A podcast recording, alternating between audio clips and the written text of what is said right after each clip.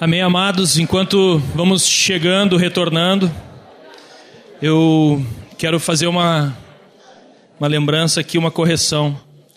Uh, esse texto aqui que fala uma coisa que eu nunca tinha entendido, daí outro dia eu achei que eu tinha entendido, mas ainda não entendi. Daí, daí os irmãos me explicaram aqui. E aí diz assim no Salmo 16 que eu tinha lido aqui: caem as divisas em lugares a menos. Eu não sabia nada o que estava dizendo isso aqui. Daí eu pensei que eram as divisas do. Né, que, que os, do exército, o pessoal tem, né, tem insígnias, né? Que às vezes alguns são mais, outros menos. Eu achei que era isso que estava dizendo esse texto. Mas, na verdade, o tio Telmo lembrou que são divisas territoriais, né? São lugares assim, né, onde tem divisas que caem essas cercas, caem as, as barreiras, né, entre entre as pessoas. Então é mais nessa nesse sentido que eu queria corrigir essa. Eu até já tinha ouvido né, o pessoal ministrar sobre isso, mas agora ficou mais mais claro. Mas importante é a gente não, quem sabe tirando, né, é importante não ter barreiras entre nós e também essas questões né, também mais que abrem essas cercas caem para que Jesus seja né, essa paisagem, como eu falei, né, seja resplandeça com a sua glória, né? Então, uh, queria continuar só mais um, mais uns, uma lembrança do que nós estamos falando hoje. Eu só vou citar rapidamente isso aqui que está na tela, mas não queria deixar de passar São. Eu, eu falei para os irmãos aqui, eu estou tentando botar São Paulo dentro de São Leopoldo, né? Eu tenho um monte de coisa num curto espaço de tempo e eu creio que tudo isso que Deus deu para eu trazer aqui, eu não vou conseguir né, falar tudo, mas é para preparar a palavra, trazer a carga no meu coração. Então só queria citar mais esse, esses exemplos aqui da palavra. Em Lucas 10 tem uma sequência ali, Lucas 10, 11 e depois 18, fala alguns alguns tipos de pessoas ali. Antes de falar de Marta e Maria, eu nem vou ler o texto que vocês conhecem bem, mas fala da parábola do bom samaritano ali, né? Do, daquela expressão de Jesus ali sobre o bom samaritano. E Deus me revelou que essas coisas estão juntas, não por acaso, mas ali está falando que em Lucas 10, a parábola do bom samaritano, então que a gente conhece bem. Um passa de largo, olha a situação e diz: Não, eu vou passar de largo. Outro também religioso passa e alguém pega aquela situação, aquilo que seria um problema, né? Talvez fosse eu mesmo, né? Que estava ali caído no chão e eu, muitas pessoas poderiam estar passando de largo, mas alguém resolveu falar de Jesus para mim. Então, a parábola do bom samaritano, ela vem antes de Marta e Maria ali. E às vezes nós queremos ter essa ação do bom samaritano, mas nós precisamos que, que figura ali, né, de Marta e Maria, né? Marta era a que faz e Maria é a que ouvia o Senhor, né? Maria, capítulo 10, 38, né, vai dizendo sobre Marta e Maria. Quando Lázaro né, está depois morrendo, ela também aparece ali. Mas aqui indo a caminho entrou Jesus num povoado. Certa mulher chamada Marta hospedou-se na sua casa. Tinha ela uma irmã chamada Maria, e essa quedava-se assentada aos pés do Senhor a ouvir-lhe os ensinamentos. Marta agitava-se de um lado para o outro.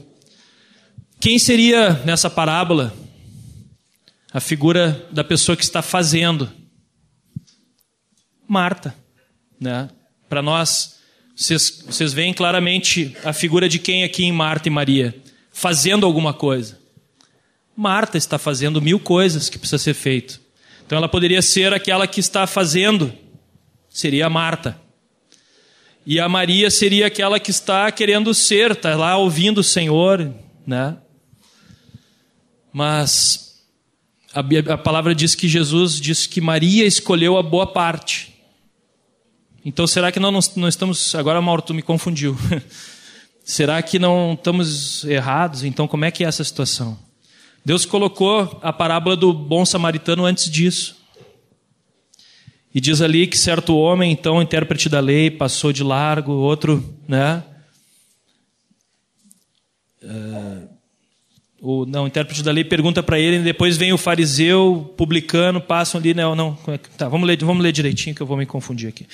Eis que certo homem, intérprete da lei, se levantou com o intuito de pôr Jesus à prova e disse: Mestre, que farei para herdar a vida eterna? Então Jesus lhe perguntou: Que está escrito na lei? Como interpretas? E isso lhe respondeu: Amarás o Senhor teu Deus de todo o teu coração, de toda a tua alma, de todas as tuas forças, de todo o teu entendimento. E amarás o teu próximo como a ti mesmo. Então Jesus lhe disse: Respondeste corretamente, faz isto e viverás. Ele, porém, querendo justificar-se, perguntou a Jesus: Quem é o meu próximo? Jesus prosseguiu, dizendo: Certo homem descia de Jerusalém para Jericó e veio cair nas mãos de salteadores os quais, depois de tudo lhe roubarem, lhe causaram muitos ferimentos, retiraram-se, deixando-o semi-morto. Casualmente descia um sacerdote por aquele mesmo caminho e, vendo-o, passou de largo. Semelhantemente, um levita descia por aquele lugar e, vendo-o, também passou de largo. Certo samaritano que seguia o seu caminho passou-lhe passou perto e, vendo-o, compadeceu-se dele. Né? De novo a palavra compaixão. E chegando-se, Pensou-lhe os ferimentos, aplicando-lhes óleo e vinho, e colocando-o sobre o seu próprio animal, levou-o a uma hospedaria e tratou dele. No dia seguinte, tirou dois denários e os entregou ao hospedeiro, dizendo: Cuida deste homem, e se alguma coisa gastares a mais, eu te indenizarei quando voltar. Qual destes três te parece ter sido próximo do homem que caiu nas mãos dos salteadores? Então, para amar o Senhor, nós precisamos estar onde Ele está. E aqui esse homem se dispôs e fez o possível que ele tinha para servir aquele bons, aquele homem que tinha sido atacado por um salteador, ele foi chamado de bom samaritano. Tratou do homem, levou à hospedaria, dispôs seus recursos. Importante que essa palavra ele achegou-se a ele. Essa, essa palavra é interessante que nós nos aproximarmos da necessidade, nos aproximarmos da pessoa. O, o irmão André do Portas Abertas, ele, ele, ele fala assim, quando há uma guerra num lugar, ele pega e vai para lá. Quando todos estão querendo sair, não conseguem sair do país. Ele pega um avião e vai para lá. Todo mundo fica maluco, ninguém está indo para lá mais. Tem uma guerra lá no Afeganistão. E ele pega e vai para lá, né? Mas o que, que tu foi fazer lá, irmão André? Não, eu fui lá para estar tá com eles. E quem conhece assim, né, um pouco da história dele sabe que ele não é um pregador assim, né, da, da palavra. Ele chega lá para não para pregar nada para eles, ele chega lá para estar com eles. Daí o que, que tu veio fazer aí? Vim estar com vocês. Daí o pessoal, todo mundo está indo embora, todo, até né, nós estamos aqui num sofrimento, a igreja é perseguida, e tu veio fazer aqui, tu veio estar conosco, é. Estoura uma bomba, pum! E eu estou sofrendo junto com os que sofrem. Eu estou aqui com vocês. E isso fortalece muito as pessoas naquele lugar. Né? Então, esse achegar-se na necessidade da pessoa é o que faz a pessoa ver que tu a ama. Ela descobre o teu amor por ela quando tu te achegou nela. Não é só o que tu vai poder fazer por ela. O que tu fizer é o que tu pode fazer. Né? Mas Deus vai fazer o milagre. Deus vai fazer algo mais. Ele vai fazer o que a gente não pode fazer. Então Deus me falou que é estando com o Senhor. Pode. Mãe, pode interromper filho. Eu quero dar um testemunho que o que o Mauro está fazendo. Nós experimentamos na nossa casa com ele quando ele ainda era solteiro e quando o nosso filho Mateus estava longe do Senhor. O Mateus às vezes nem estava em casa e o Mauro ia para lá, dormia no quarto do Mateus, intercedia por ele, esperava ele voltar e ficava lá em casa. E ele foi às mãos do Senhor na nossa vida, na vida do Mateus, e Deus usou o Mauro, estando lá em casa, orando, estando no lugar que foi muito importante para nós como pais. E no reino espiritual, eu sei que Deus rompeu as trevas pelo amor do Mauro, pela vida do Mateus. Te amo. Mateteus.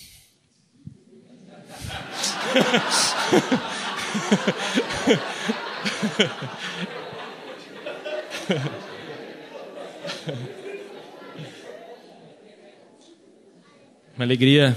Me lembro daquele.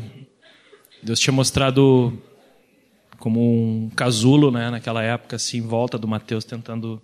Satanás tentando amarrar ele, assim, numa situação. Deus falou que aquele casulo tinha, era como de uma.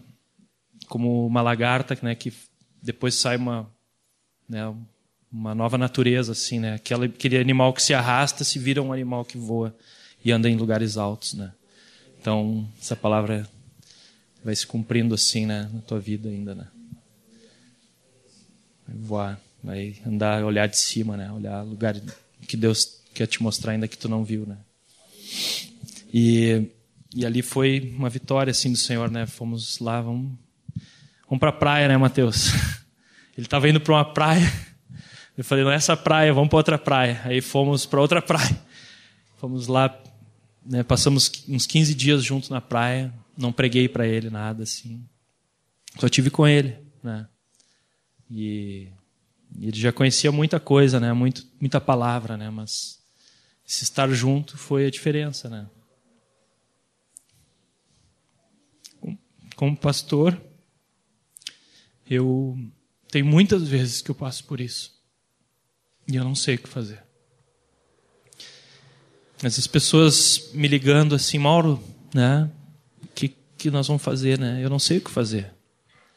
Mas é esse estar com Jesus. Eu vou estar com Jesus. E como Maria quedava-se, acho que ela quietava-se, assim, né? É o que eu entendo ali daquela parar ali aos pés do Senhor, quietava sua alma para ouvir o que Deus tem, né? E às vezes nós não vamos ter a resposta, assim, né? Mas nós vamos lá e vamos nos colocar naquela situação. Até o próprio irmão André mesmo, num livro né, Desafiando os Limites da Fé, ele, ele diz assim: vá primeiro, depois veja o que Deus vai fazer. Dá o passo, depois deixa Deus mostrar sua glória, né?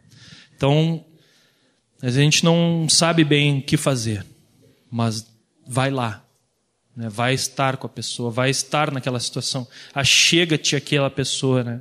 Ele só fez coisas que ele, esse homem, esse bom samaritano, até é engraçado que meu, meu irmão, meu irmão Tano estava junto, né?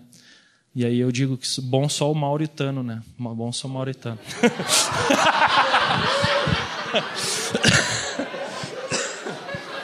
Brincadeira, viu, irmãos? Só para descontrair aí que meu irmão é cristiano, chama ele de Tano, né? Daí uma vez o pessoal brincando largou essa aí, né? Mauritano, né? É. Não, Sara, a história da Sara é Sara mauritana. A Sara, meu pai dizia, eu vivia caindo, eu tenho os joelhos esfolados, tenho cicatrizes, eu vivia caindo e me quebrava a perna, torcia. Aí meu pai dizia assim, quando casar,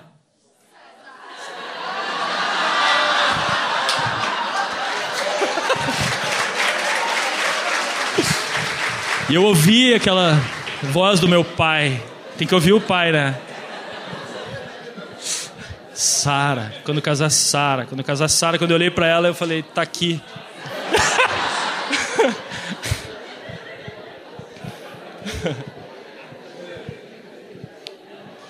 Mas nós só vamos poder ser o nós só vamos poder ser o bom samaritano se nós formos a Maria né, se nós estivermos aos pés do Senhor.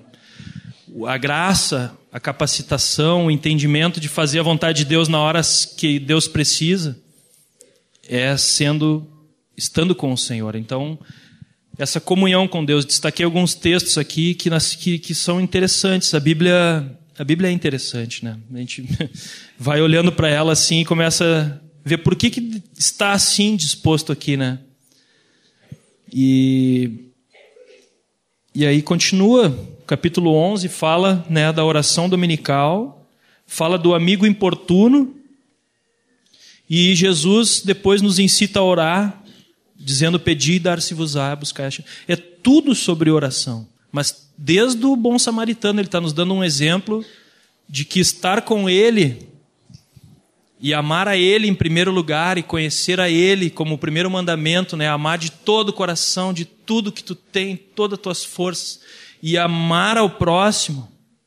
É isso que Ele revela a nós quando nós estamos orando com Ele, orando a Ele. Ele vai nos revelar duas coisas: que nós precisamos dele, amar a Ele de todo o coração, e que nós precisamos amar uns aos outros, como Ele nos amou.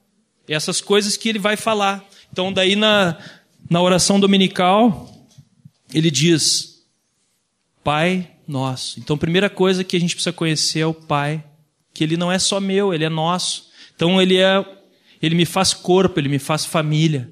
Só saber que eu tenho um Pai que me ama, né? Então, depois de santificado seja o teu nome. Então, a palavra diz que nos últimos tempos muitos vão apostatar da fé, seguindo a espíritos enganadores e a doutrinas de demônios, porque muitos, o amor de muitos vai esfriar. Por que, que vai esfriar?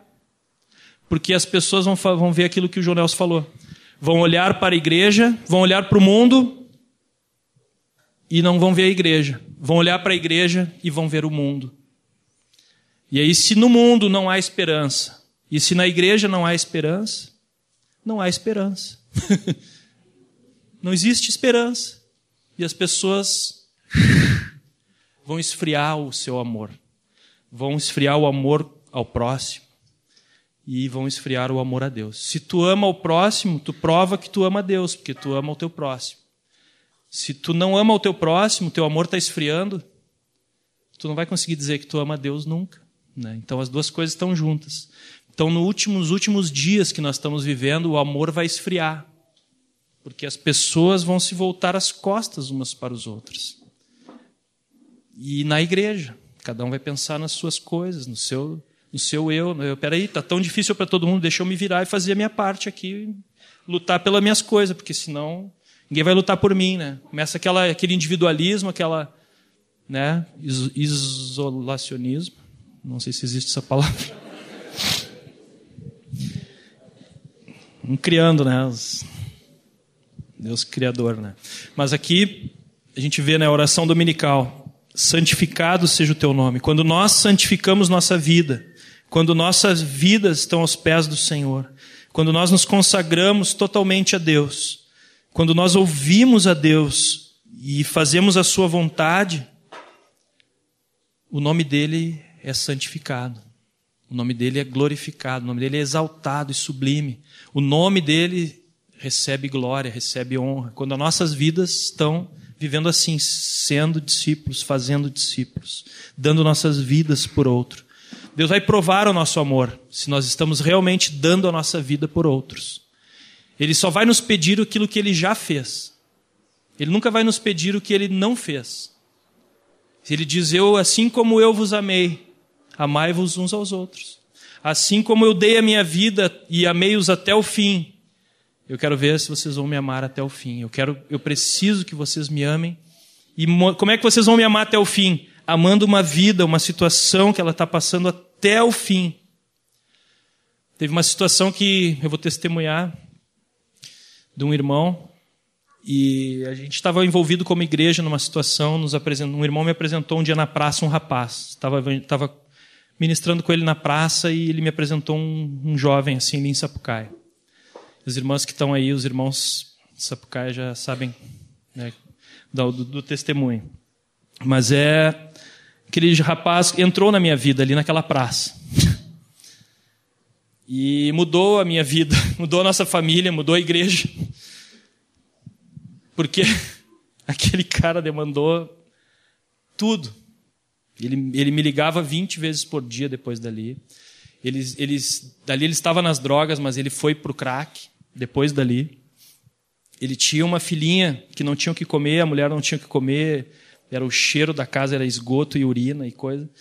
E, ela caía nas frestas da, da, da, da, dos buracos na casa, a criança caía com a perna lá dentro. Nós fomos visitar, tira ela. A situação caótica, máximo caótica, assim. E ele ainda vai, depois começa a entrar no crack, começa a ir em direção a isso. E chegou o um momento que nós, como igreja, ajudava aqui, dava um botijão de gás, dava outro, ele, ele fumava e daquilo, e a criança não tinha mais fralda porque ele trocava por. Uma situação que foi indo, não vou me estender assim, mas chegou o um momento que todo mundo estava cansado daquilo. Nós não aguentava mais. E aí, nesse meio tempo, a, ele, a moça engravidou de novo, teve mais uma nenê. E a igreja suprindo todas as necessidades. Todas, todas, todas. Só que chegou um momento que ele fumava todas as provisões. Nós não tínhamos mais o que fazer. E aí o que tu vai fazer? Daí a gente falou, ó, é, a gente vai continuar ajudando vocês, mas não podemos. Aí separamos ela dele. Vamos fazer isso. Aí cheguei lá, vou tirar tua mulher e tuas filhas de ti, falei para ele. Ele não me recebeu muito bem. E falou assim: não, tu não vai fazer isso e tal, e se endemoniou. Né? E veio para cima de mim. E aí eu chamei uns irmãos.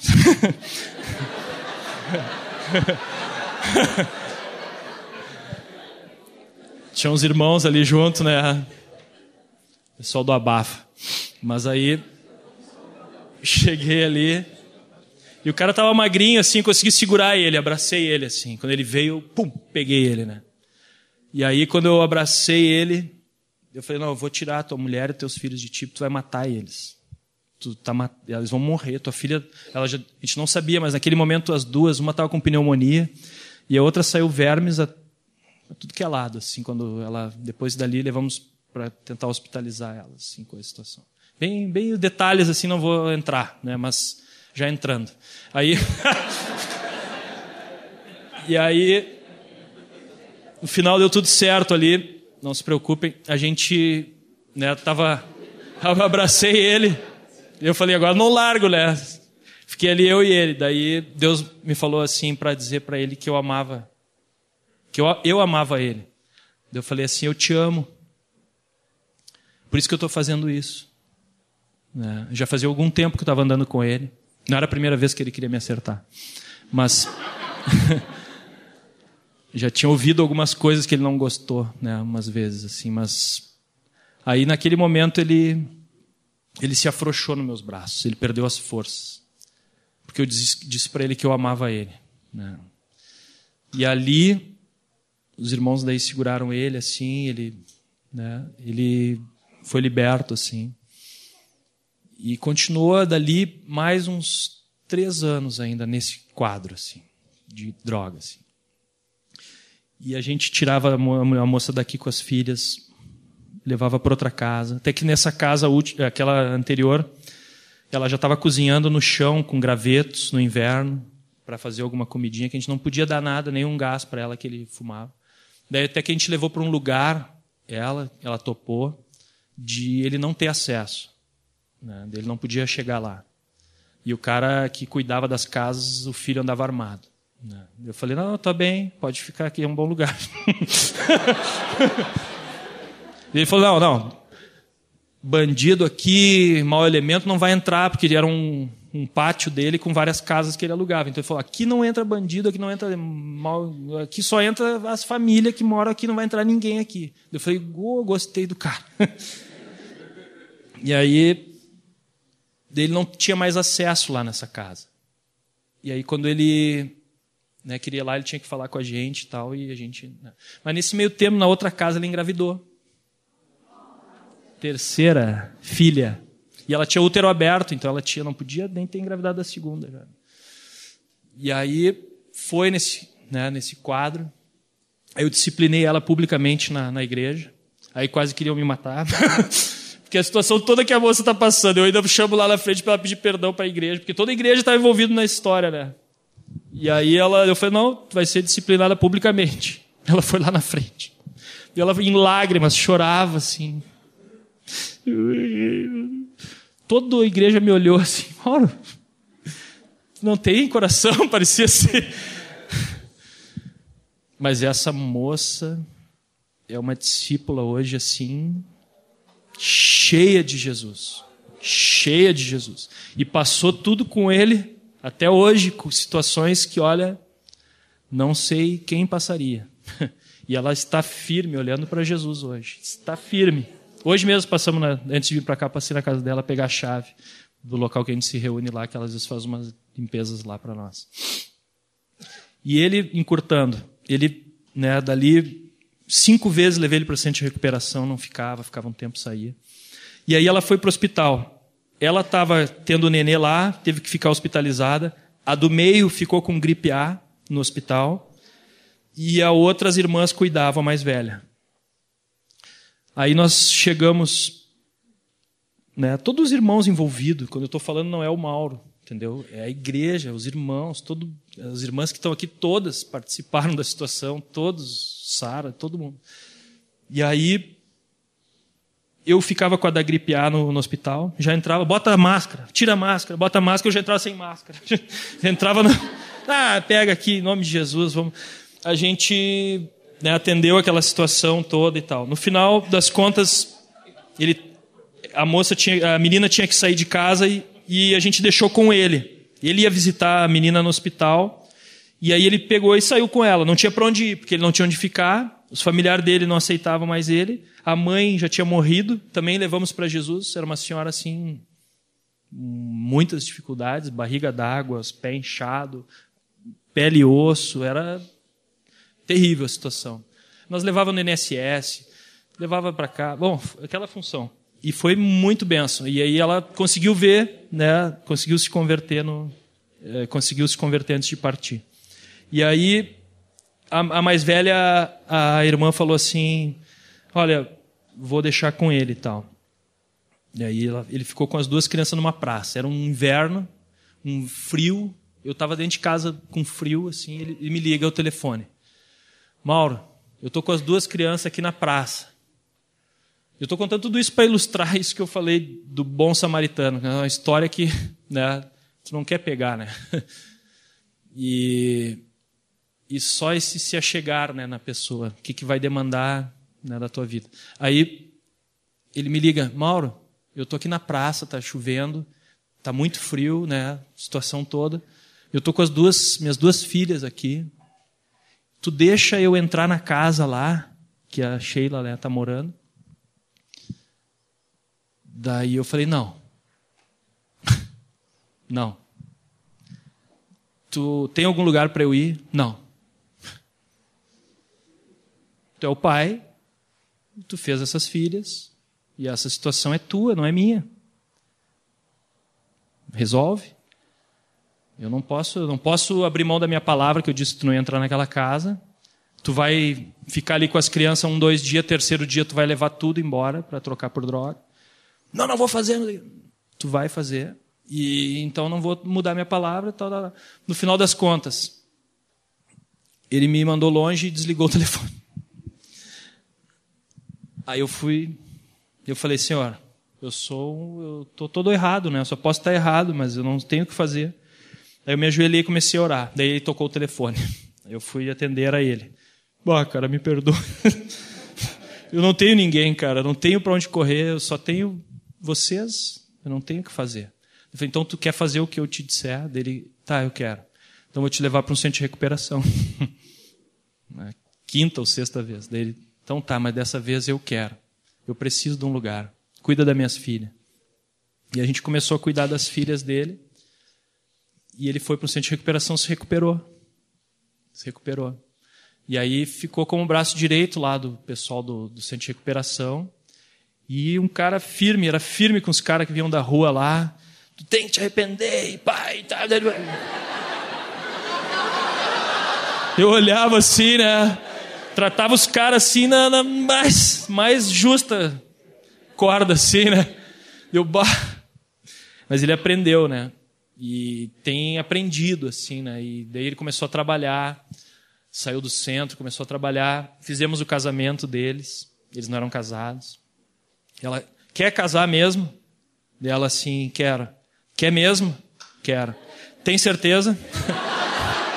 Está certa disso?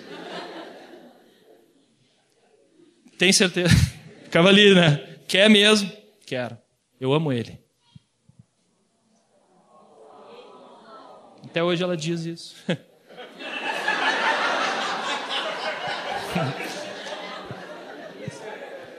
o amor é lindo. Isso é amar, meus irmãos, né? Isso é amar. Isso é amar, né? Quem é que ia amar até o fim, né? E não chegou no fim, glória a Deus, né? Ele está firme no Senhor, tem servido ao Senhor, está trabalhando, está né, agora na situação lá com o trabalho. Agora eles estão conseguindo a casinha deles, vão morar na casinha deles mesmo. Então ele sustenta a casa já faz uns dois anos, assim, ele tem as, a vida ordenada, assim. As três filhinhas estão conosco, né, congregam conosco. E perdão, assim, né, se estão gravando, se ele estiver me ouvindo, não foi para expor a vida deles, nada, mas é para que vocês sejam edificados com o testemunho dele, que poderia ser ele aqui falando, né? Seria bem vivo, assim, a, a história dele, né? Talvez o lado dele seria também até interessante de ouvir, né? Como ele via tudo isso, né? Nós ali e ainda continuamos juntos. Esse é um discípulo, né, que está conosco lá. É o Evandel, né? É uma benção. É, é bem legal assim tá tá podendo ver que toda a igreja participou desse, dessa história, não foi só nós, né? Mas um detalhe ainda foi que um dia a Sara falou, Mauro, não aguento mais assim a situação, não estou tendo mais fé nisso assim, porque eu, eu às vezes não sei separar assim, né? Eu me envolvo tudo assim, né? Sentimento, vida, finanças, família, envolvo ali com aquela situação até aquilo a campo lá, bota a barraquinha, até aquilo se resolver, né? E aí chega um momento que aquilo traz um, né, uma situação que eu já nem sei mais se é o Senhor que está ali ainda ou se o Senhor não está mais ali ainda. A Sara, né, olha, eu, eu, eu, já não sei, eu tenho que cuidar dos meus filhos, da minha casa, a gente já está meio que entrou num, num, numa loucura aí nisso aí. Eu falei, não, está certa. Só que eu, daí eu naquelas dias eu tive um sonho, que ele, eu via ele transformado. E eu não podia desistir, porque eu tinha visto né, ele com umas roupas de linho, um azul, até um linho azul, nunca vi, e um. Nem sei se era linho, né? Eu imagino porque a calça parecia de linho assim, né? Parecia uma calça de linho, assim, bem característica, mas a parte de cima era azul, não sei, né? E aí ele Aí tinha uma moça, uma senhora, uma mulher do lado, assim, que, que fazia, olha, olha ele agora aqui, né? Tá totalmente transformado. E realmente lá nesse centro de recuperação, era um irmão, né, que ah, pegava os caras, mas a irmã que era que chegava no, no coração dos caras. Parecia, né? Tipo, pá. E, e ganhou ele para Jesus, assim, né? Ganhou aquele coração para Jesus. Assim. Então foi interessante. Ela era bem firme, uma irmã bem firme, assim. E aí quando eu chegava lá, eu via essa irmã sempre, era interessante. Não via o irmão, né? Que é uma benção também. Mas a irmã chegava, oi, Mauro, tal. Eu, aquela, aquele sonho, vi caía assim a ficha, né? O, né, o, a ligação, o torpedo caía, né? Amém. Eu não ia me estender nesse testemunho, assim, mas Deus sabe, me estendi. Então, misericórdia de mim, Senhor. Queria falar que daí chegou um dia ainda que que eu fui, estava ainda nesse processo com esse rapaz e cheguei e queria só para concluir essa história ainda mais um detalhe que o Espírito Santo ainda me lembrou, que eu também desisti. Chegou num dia que eu falei assim, estou indo atrás de uma situação que eu tinha que resolver com ele. E eu tô indo, eu, eu tô engatando já uma marcha para no carro assim para voltar. Não vou mais, né? Só que eu preciso de uma palavra tua, Senhor. Se tu não me falar, eu não tenho como parar. Aí parei no carro assim, eu falei, eu não vou mais, Senhor, eu não aguento mais essa situação. Eu, eu não dormia, eu tinha lutas espirituais, era. Daí eu Aí o Senhor falou assim: Tu não está indo no teu nome, tu está indo no meu nome que é todo poderoso, né? Ele não falou isso, mas tu está indo no meu nome. Vai. E ali foi que começou uma mudança na vida do Evandel. Se eu tivesse dado meia volta, Deus ia me respeitar. Ele ia me honrar porque eu não aguentava mais, né? Mas aí ele me deu uma palavra, ele me deu um, um sopro assim, né? Um renovo. E eu fui assim, né? E, e eu também já não tinha, no Mauro não podia ir mais. Mas o Senhor disse: vai mais, vai mais um pouco por mim. Né? É no meu nome que tu está indo. Então, quando a gente está servindo ao Senhor, ou está fazendo qualquer coisa, ou está ministrando com uma vida, ou a gente está no nome do Senhor. Ontem eu estava compartilhando com os irmãos ali, né? Quando né, a gente foi, começou a servir ao Senhor e os irmãos colocaram as mãos para impor sobre a minha vida, e derramaram o óleo assim, me consagrando a ser um dos presbíteros ali de São Leopoldo. Eu tive uma visão clara do Senhor me entregando um, o cetro da cidade nas minhas mãos. E, o, e, ele me, ele, e o cetro dele, assim, né, de governo sobre a cidade. Ele falou: Eu estou te constituindo autoridade máxima nessa cidade, de São Leopoldo. Né, e, e eu fiquei pensando o que, que eu demorei para compreender essa visão, mas depois eu entendi que tudo está debaixo do governo da igreja na, na cidade. Nós temos o, o reino espiritual está nas nossas mãos. Nós governamos no lugar onde vamos. Ele falou: recebereis poder, ide, recebereis poder, toda autoridade, tudo vocês têm já. Já é uma realidade espiritual nas nossas mãos. Então nós vamos nas fronteiras do inimigo e ele vai ter que recuar. Ele tem que recuar. Ele não pode, ele não pode avançar, né, contra nós, porque nós temos poder do nome de Jesus, o poder que nos foi delegado. E aí, quando eu comecei a andar depois disso nas, em São Leopoldo, eu passava as pessoas na rua, assim, tipo a rua principal lá, eu caminhava e olhava para as pessoas depois né, de, de ter sido constituído pastor. Eu olhava assim e Deus falou: são ovelhas do teu pasto, são ovelhas do teu rebanho, toda a cidade. Eu tive um sonho, um anjo vinha lindo assim, né, de luz vinha assim num sonho, eu até me olhei, nossa, eu já estava fazendo que nem o João, assim, né, meio que me prostrando, assim, não. Peraí, esse anjo também, né? Aí ele falou assim, tu quer ter três mil pessoas na tua igreja? Eu falei, oh, que oferta, né? Pá. Tô lá naqueles grupinhos pequenos ali, perseverando, né? Deu... Aí na mesma hora, eu creio assim, o Espírito Santo, né? Num sonho, assim, falou assim, não, eu quero todas as pessoas de São Leopoldo. Eu não abro mão de nenhum. Né, o Senhor, ele não quer uma igreja grande, ele quer todas as pessoas na sua igreja. Ele não abre mão de um lá. Ah, tem tanta gente morrendo, aqueles que já estão lá meio drogados, aqueles que já estão no presídio. Né? Pega todos os que já estão meio na margem aí e libera. Vamos ficar só nós que estamos bem aqui. Será que Deus pode fazer isso? Ele não desiste de uma vida Enquanto a vida, há esperança. Né? E Ele chama a tua vida para cada pessoa da tua cidade, para cada pessoa Ele ama. Né? Então Ele te constituiu autoridade para governar, para reinar. Ali eu fui constituído pastor, né? Uma visão assim de um coração por toda a cidade. Mas nós temos já esse chamado, já temos esse envio. Não é um ministério específico né? Eu estou presbítero em São Leopoldo. Eu digo isso. Eu não sou presbítero em São Leopoldo. Eu estou, porque presbítero é um encargo temporal. Até que o Senhor me leve onde Ele quiser. Eu conheci a Sara dispondo meu coração para botar o dedo no mapa e ir. Né? Não estava pensando em ir a São Leopoldo, que é pertinho, que é mais fácil. Estava dispondo para o que Deus tem. Então nós temos que dispor o nosso coração. Quer, a irmã perguntando, ah, casar, como é que era? Quando nós casamos, nós estava dispondo a não casar. Mesma coisa que a Sara tinha no coração dela. Disposto a, disposta a não casar servir ao Senhor. Aí nos aproximou, nos casamos. Não está o nosso, né, nossa casa assim, disponível para viver para nós mesmos. Nós estamos disponíveis só para um, um chamado do Senhor. Eu não quis casar com uma irmã que não queria ter o mesmo coração que eu tinha de servir ao Senhor. Né? A Sara, ah, mas até um dia ela falou, ah, mas então tu me escolheu pela obra. assim, não, sei que ela falou bem assim, né? Mas tipo, bah, mas foi por tu me amava ou pela. Né? Eu falei, olha, eu não casaria contigo, mesmo te amando, se tu não tivesse um coração que tu tem.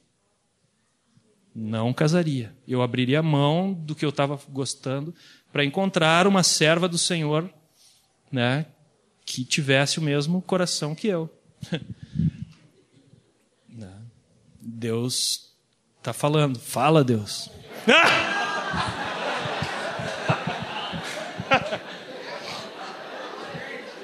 Então, olhem bem antes. E a esposa olhe bem. Lá no retiro de pastores agora eu falei, né? Casou porque quis. Eu era assim. Mas eu tinha uma coisa lá dentro, né? Um coração que Deus colocou na minha conversão. Como é que eu me converti? Né? Converti em São Paulo. Nunca tinha ouvido o Evangelho. 18 anos. Eu, 20 eh, anos eu tinha. Com 18 anos eu quase tinha morrido nas drogas. Perdido, total. Dos 12 aos 18, enfiado no meio da droga, da, da festa, da, da vida, gangues, lutas, brigas na rua. Era minha, meu, meu dia a dia. Né? Colégio, ficava na saída esperando quem eu ia pegar. Esse aqui, esse aqui mesmo. O que, que, tu, que tu me olhou assim? Pô, já é, bom. O cara, mas porque eu apanhei, não sei. Não, tinha, não foi por nada, foi porque eu tô com problema aqui dentro e eu tenho que descarregar em alguém, é tu. Né? Então tinha isso assim dentro de mim, era irado. Né? Só Jeová. Mas não falo isso, né? Falo isso com temor no meu coração. Passei minha adolescência com em torno de 14 anos, meu pai falou: "Ah, Mauro, se tu não mudar, não melhorar, eu vou vou ter que te bater, eu vou te pegar", né? Daí eu falei assim: "Então vem". Maldita hora que eu fui dizer isso.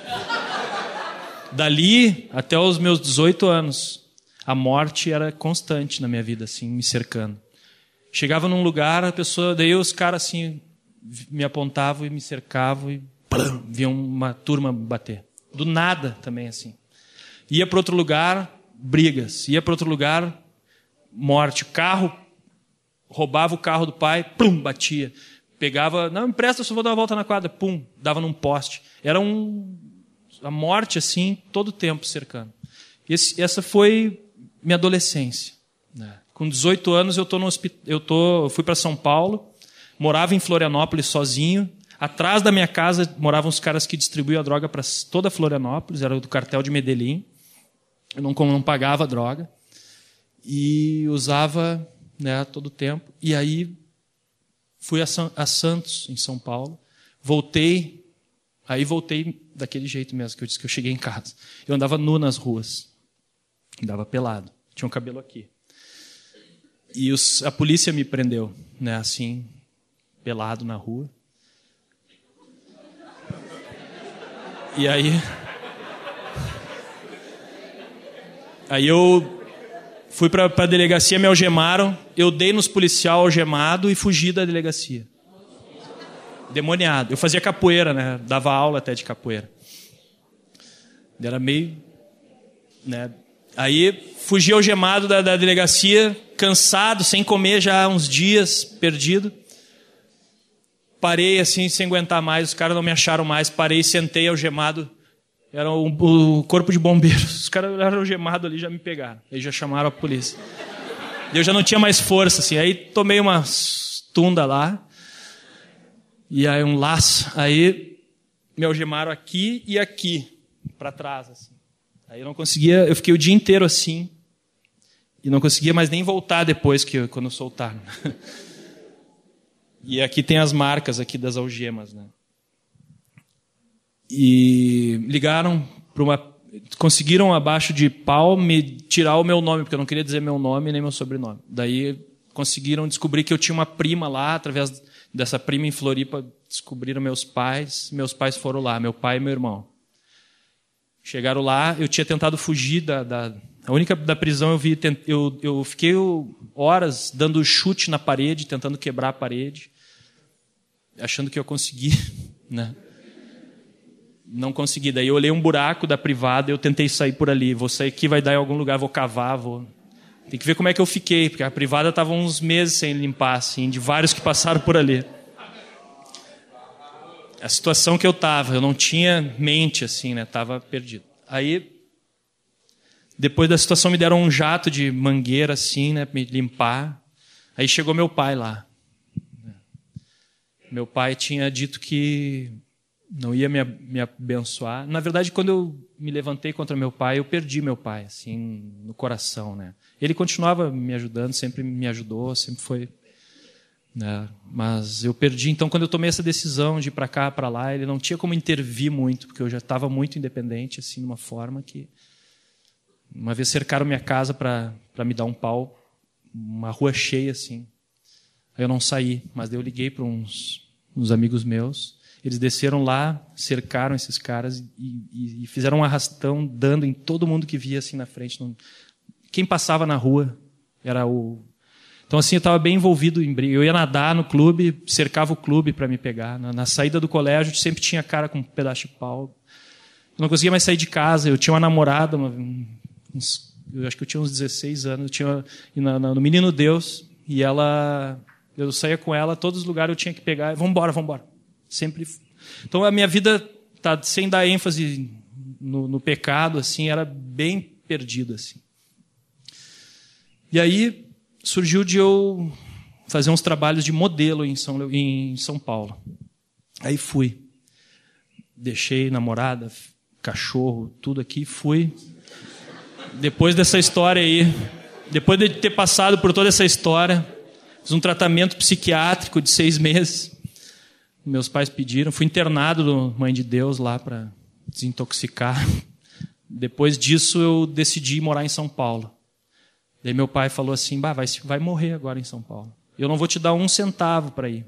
E eu consegui, organizei umas festas e botava 700 pessoas dentro da festa, consegui dinheiro, 300 dólares.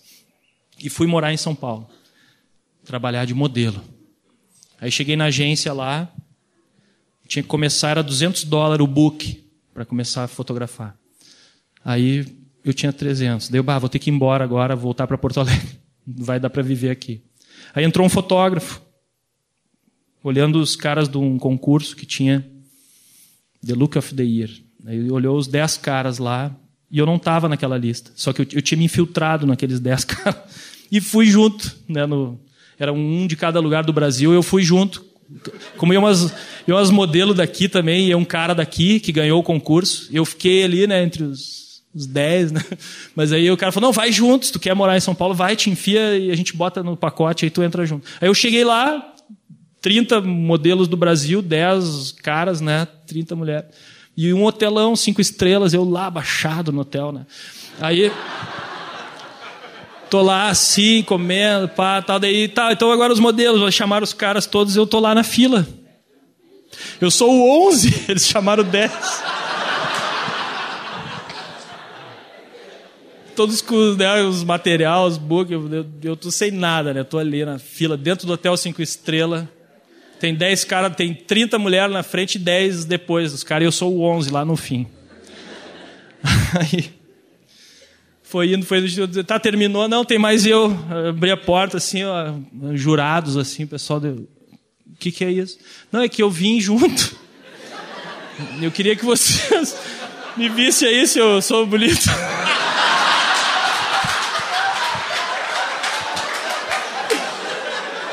Ah, esses cabras aí, tô, esses dez aí, eu, eu posso ser mais bonito, mas dou-lhe um pau, né? Mas... Eu já tava naquele coração. Tô fazendo vocês rir agora, né? Vai dar um pause, corta o áudio ali. Mas. Aí os caras, bah, gostamos dessa iniciativa, né? Bah, publicidade, né? Bah, isso aí, bah, o cara teve uma sacada, né? Tal. Vai lá na agência, lá, diz que tu quer começar a trabalhar lá, né? Daí fui lá pra agência, sentei lá, daí os caras, tem material daí que eu não tinha, tinha umas fotos só ali. Ah, é 200 dólares e tal.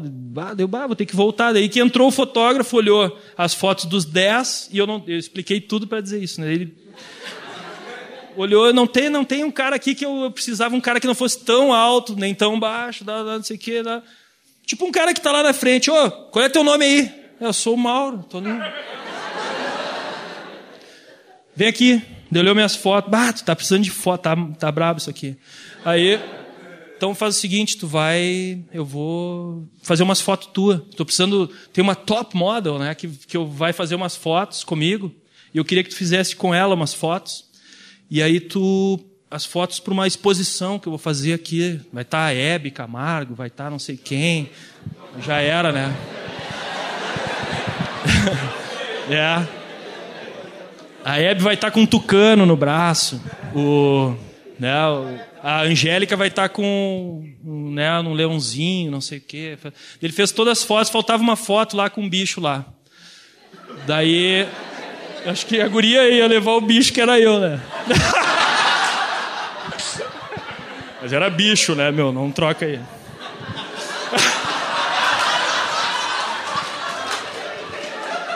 Aí eu. Aí tô ali, né? Bem machão, assim, né? Vamos fazer essas fotos aí, né?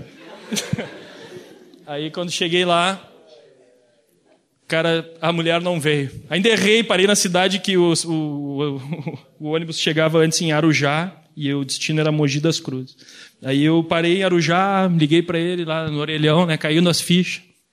Aí, ah, não, tô aqui, eu também. Ah, não, era outro lugar, nós estávamos na, na, rodoviária errada. Eu fui de novo lá.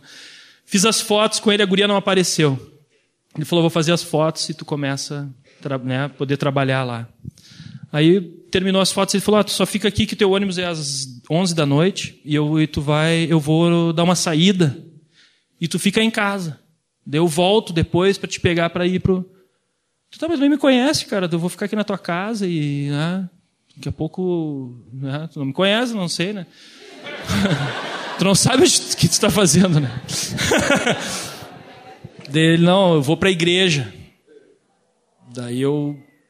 Vai para a igreja, né? É, tem um irmão meu que está com uns problemas aí de alcoolismo e tal. Eu falei, Ih, bah, isso aí a gente dá um jeito, cara. Assim, até hoje ele me conta, né? Aí ele, não, vou para a igreja, tu quer ir junto?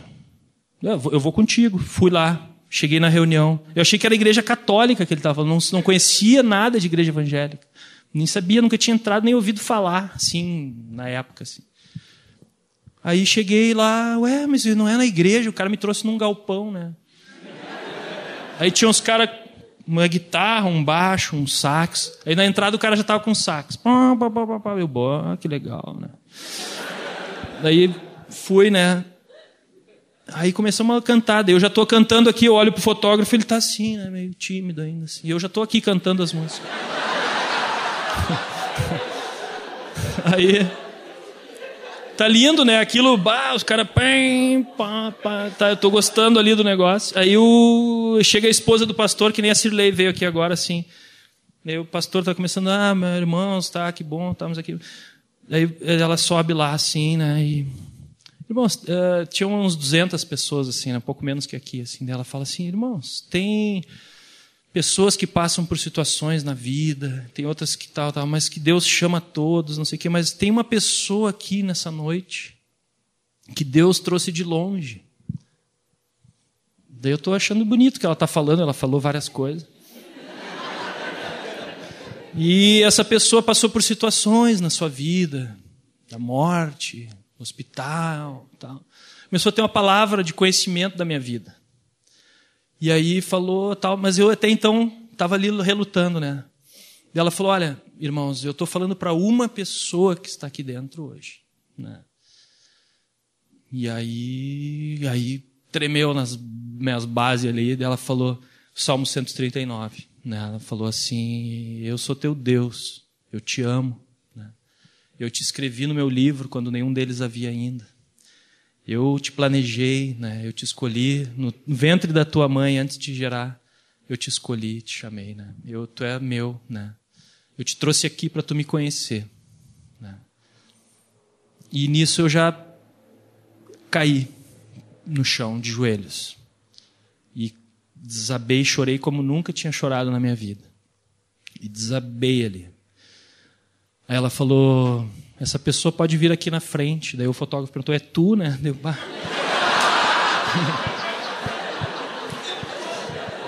Eu estou sendo moído ali por dentro, né?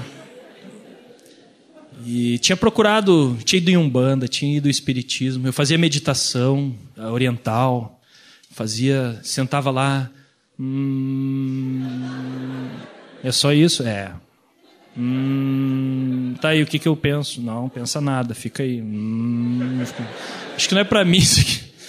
Não achava muito legal. Aí cheguei lá, conheci Deus, só que veio um sentimento assim: Deus, por que eu? Eu estou no fim da fila, né? Eu sou o último para te conhecer. Tem tanta gente boa aí, né? Eu era o 11, né? Pior é que depois eu descobri que eu era um zero, né? Como diz o Bonk, né? Eu era o zero e, ele, e Jesus era o um, né? Eu ganhei valor quando ele se aproximou de mim, né? eu era um zero à esquerda, né? Mas Por isso que, que Davi diz, havia minha direita o Senhor, né? Ele é o um, né? É o que me dá valor, né? Ele comigo. Tira ele, zero, né? Zero ou menos, né? menos, muito, né? Mas ele me dá valor, né? Ele, eu descobri o meu valor, eu descobri que eu não precisava acabar com a minha vida. Eu estava, de alguma outra forma, acabando com a minha vida, tentando acabar com ela. Não tinha coragem de ir lá e acabar, né? Mas tinha passado por situações de quase morrer, né? Em Floripa, eu joguei minha, uma, a minha mala de roupas de cima da lagoa, na, dentro da Lagoa da Conceição. Abriu as roupas assim, dentro da, cima do morro da Praia Mole ali. Né? Fui andando no meio dos carros perdido, não sabia onde estava, dei de cara num poste de concreto.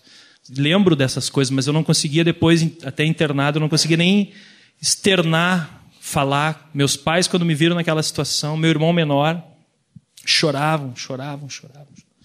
Aí quando eu conheci Jesus, Jesus foi tudo para mim. Eu não tinha mais nada, né? Eu não tinha nada. E ele começou a me mostrar que eu tinha valor. Começou a curar meu coração. A igreja ali era preciosa. Eles tinham uma vida de buscar o Senhor, de se consagrar ao Senhor. Eles não tinham cuidado assim, né? De como nós temos de discipulado, mas foi o meu começo. Dali eu fui à China num contrato de trabalho, continuei trabalhando de modelo lá. Lá na China tive muitas experiências com o Senhor. Tive a oportunidade de um cara que era da agência que eu estava trabalhando em, na Tailândia.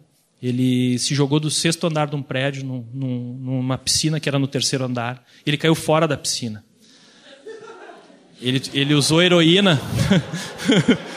é que é tão engraçado que eu conto que quando eu falo uma coisa séria até todo mundo ri, né? Não, mas é que foi, foi tragicômico, né? O cara. Né? E de cara, ele caiu de cara no chão. Explodiu a cabeça, assim, né? Explodiu, abriu os olhos, caíram para fora. Ele, ele quebrou os ossos do corpo tudo. E aí me ligaram, Mauro, tu estava junto com ele? Deu, não, não, eu tava, eu tô em casa, né? Aí não, ele caiu, ele usou, pegou um trabalho que ele fez aqui, usou tudo de heroína e se atirou lá, né? E aí foi, e aí eu fui buscar o Senhor, Deus me deu aquela palavra, né, para Lázaro. Lázaro, essa enfermidade não é para morte. Deu pá, palavra de Deus. Aí eu estava com outro irmão ali junto, que trabalhava comigo ali naquele momento. E ele falou: Mauro, Deus disse para a gente agir rápido. Vamos lá no hospital. Aí, o cara ainda estava no hospital, né? O pessoal falou. Aí fomos, chegamos na rua, aquele trânsito congestionado, Tailândia, assim, é tudo parado, tudo parado. Parece que não. não, não, não os carros andam assim, numa avenida assim, demora uma hora para. Tu vai a pé, tu, tu vai mais rápido. E aí, como é que nós vamos chegar lá? Né? E olhamos, tinha umas motos de aluguel na esquina, um cara parado. Nós entramos dois na moto, os três na moto. Era uma RDZ aquelas na época, assim. E montamos na moto. E aí fomos indo, vai, vai, hospital, hospital, né? Inglês fluido, né? E aí. Aí o cara, ainda bem que o irmão era americano, né? E o cara não falava nada de inglês também, o tailandês. Aí. Hospital, ele entendeu, né? Hospital, foi, né? E aí, foi, foi, aí, e nós tava com uma cara de urgência, assim, de, né? Quando chegamos lá, eu não tinha dinheiro ali para ele, ele também não tinha dinheiro, o cara, vai, go, go, go, go, né? Entramos, assim, no hospital com aquela, aquele coração, assim, né? E aí chegamos lá, você tem que doar sangue. Ah, para visitar tem que doar sangue. Doamos o sangue. Lá do... Tanta pressa, né? Fiquei aqui agora. O senhor nos parou, né? Aí fomos, entramos lá para ver o cara. Olhei, não é ele, mas né, uns ambulatórios, assim, uns. Não é aqui, não é aqui, não é aqui. O cara não está aqui. Não, é esse aí mesmo. Eu olhei, não pode ser. Eu tinha conhecido ele na semana anterior, num trabalho, num desfile. E tá, eu descobri o cara conversando e tal, o cara era surfista. Eu também. Daí, eu, bah, aqui é o gancho. Aí cheguei no cara, ó, sou surfista de Cristo, né? Daí ele, I know these guys. These people are... E me cortou geral, assim, me deu um gelão e não quis mais conversa comigo. E ele era da Califórnia, um surfista da Califórnia. E aí eu, ah, é, não quer. Jesus, eu estou bem com Jesus, tu não quer contigo. né? E fiquei meio assim, meio de cara com cara. Aí quando deu isso aí, quando o cara, uma semana depois, deu isso aí, eu vi meu coração mal, né? Ah, Deus, eu desprezei aquela vida, né? Por mais que eu falei, mas eu desprezei ele. E aí eu tinha aquela palavra que ele ia ser curado. Quando eu olhei para ele, o cara era modelo, o cara, né, presença, uns pedaços de gente ali, né? Aí o Senhor falou: "Vamos orar". Quando nós oramos, veio uma luz no quarto assim. E Deus, daí tocamos nele assim, ó, Deus está aqui contigo, tá? Oramos. Não me lembro bem como é que foi. Fazem, eu tinha um ano de fé, fazem 18 anos. E aí, quando tocamos nele, ele botou, puxou as pernas, botou os cotovelos assim, fez assim na cama. E ele estava todo amarrado. E ele caiu de novo assim, né? E ele estava no jornal foi dado como morto. Né? Ele foi dado como morto no jornal. Já, os médicos também estavam dizendo, não, isso aí é só os últimos. Os médicos aí podem dizer, são os últimos sinais dele aí. Ele vai, não tem como. Ele usou tanta heroína, cocaína, ele chamamos tudo no sangue dele. Ele, ele tá, ele, espeda, ele abriu o tampão, ele Aí eu falei, ó, nós viemos orar por ele. Aí, aí Deus me deu um trabalho que eu ganhei 9 mil dólares num dia. O senhor falou, tô te dando esse dinheiro para tu cuidar do Brada, não te preocupa mais com, com recurso. Aí eu fui, era um trabalho de um shampoo, imagina, né?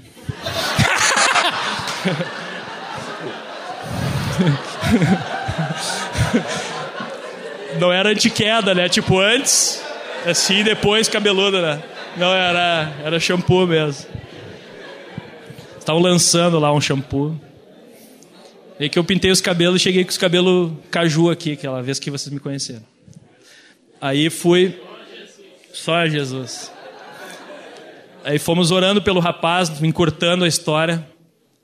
Cada dia Deus dava um, ele dava um sinal, mexia a mão, mexia o olho e tal. Os médicos diziam não pode ser e tal.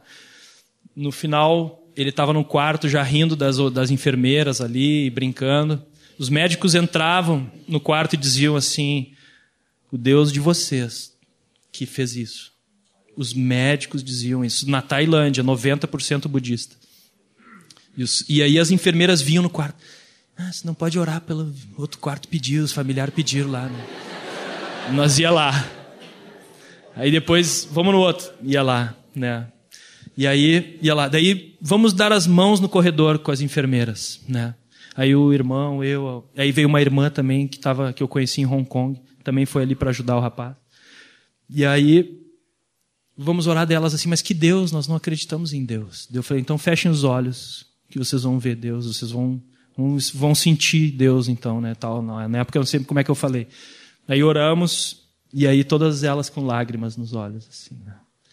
Então, experiências com Deus, assim, que eu fui tendo, eu tinha um ano de fé. Tinha um ano e pouco de fé, né? E. Então, né, essa, essa irmã que foi ali nos ajudar, também era um, um desfile que eu fiz em Hong Kong. E ela chegou e me falou de Jesus, papapá. Eu falei de Jesus para ela, tá no, no, nesse, nesse meio do desfile. Ela falou: ah, tu pode me falar mais? Era uma francesa, né, morava na China. Eu falei, posso, né? Ah, o pessoal vai aqui, depois vai jogar um basquete ali, o pessoal do, do desfile aqui vão jogar um basquete aqui numa praça. Tu podia me falar mais de Jesus. Deu, bah, que oportunidade. Novinho na fé, fui, né? Cheguei lá, ela, ah, tal, né, que Jesus e tal, e eu estava mais interessado em outra coisa. Né? E aí, e eu todo sincero, Jesus te ama e papapá, papapá. Aí ela pegou e. Tá, então tu não pode me levar até em casa, aqui, aqui nessa rua aqui à direita. Eu, tá, vamos lá, né? Aí fui lá, né? Tá. E eu estava escurecendo. Dela assim, ah, eu fiz tudo isso aqui para porque meu marido, né, ela nem falou, eu, eu para tu subir aqui, né, e estar tá comigo e tal. Daí eu falei, não, não, não, peraí, não é isso aí. Tô te falando, não é esses lados, né? Não é esses lados. Tô te falando de Jesus, né? Corta essa, né?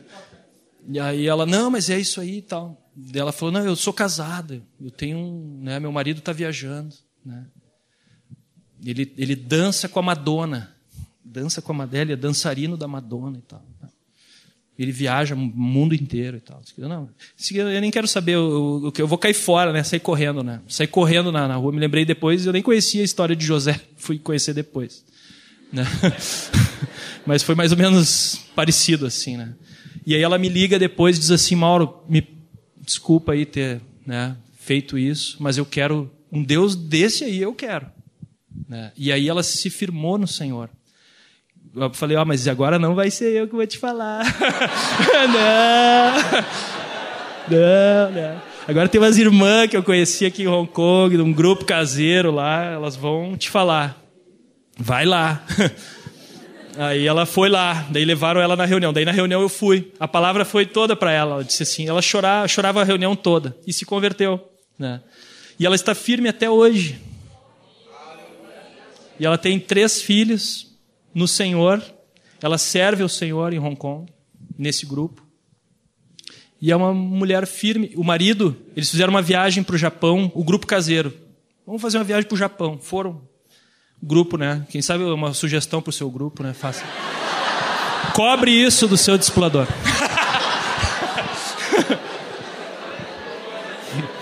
Mas eles foram dar um passeio e levaram um contatão junto. O marido dela topou. Voltou convertido. Voltou convertido, está firme no Senhor. Largou a dança. Só dança para Jesus agora na igreja.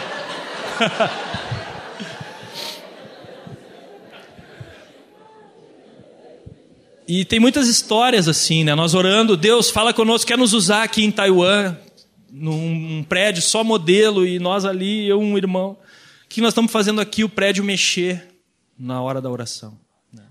O prédio mexer, nós descíamos as escadas correndo, porque não dava nem para usar o, o, elevador, né? Diz que em terremoto não deve usar, né?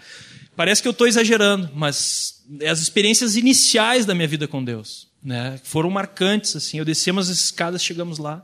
Ah, não, isso aí acontece aqui, às vezes tem uns terremotos, umas coisas, mas é isso aí, as melancias se ajeitando, né? E fica tranquilo, mas eu não, Deus falou conosco. E dali que a gente começou a ter experiências de ganhamos uma intrepidez assim para falar de Jesus para as pessoas e vários se converteram ao Senhor. Várias pessoas nós ganhamos para Jesus. Aí volto para o Brasil, conheço, encontro num campeonato de surf o Dani, Dani Aguirres, já era um amigo meu do mundo, só que ele já era convertido.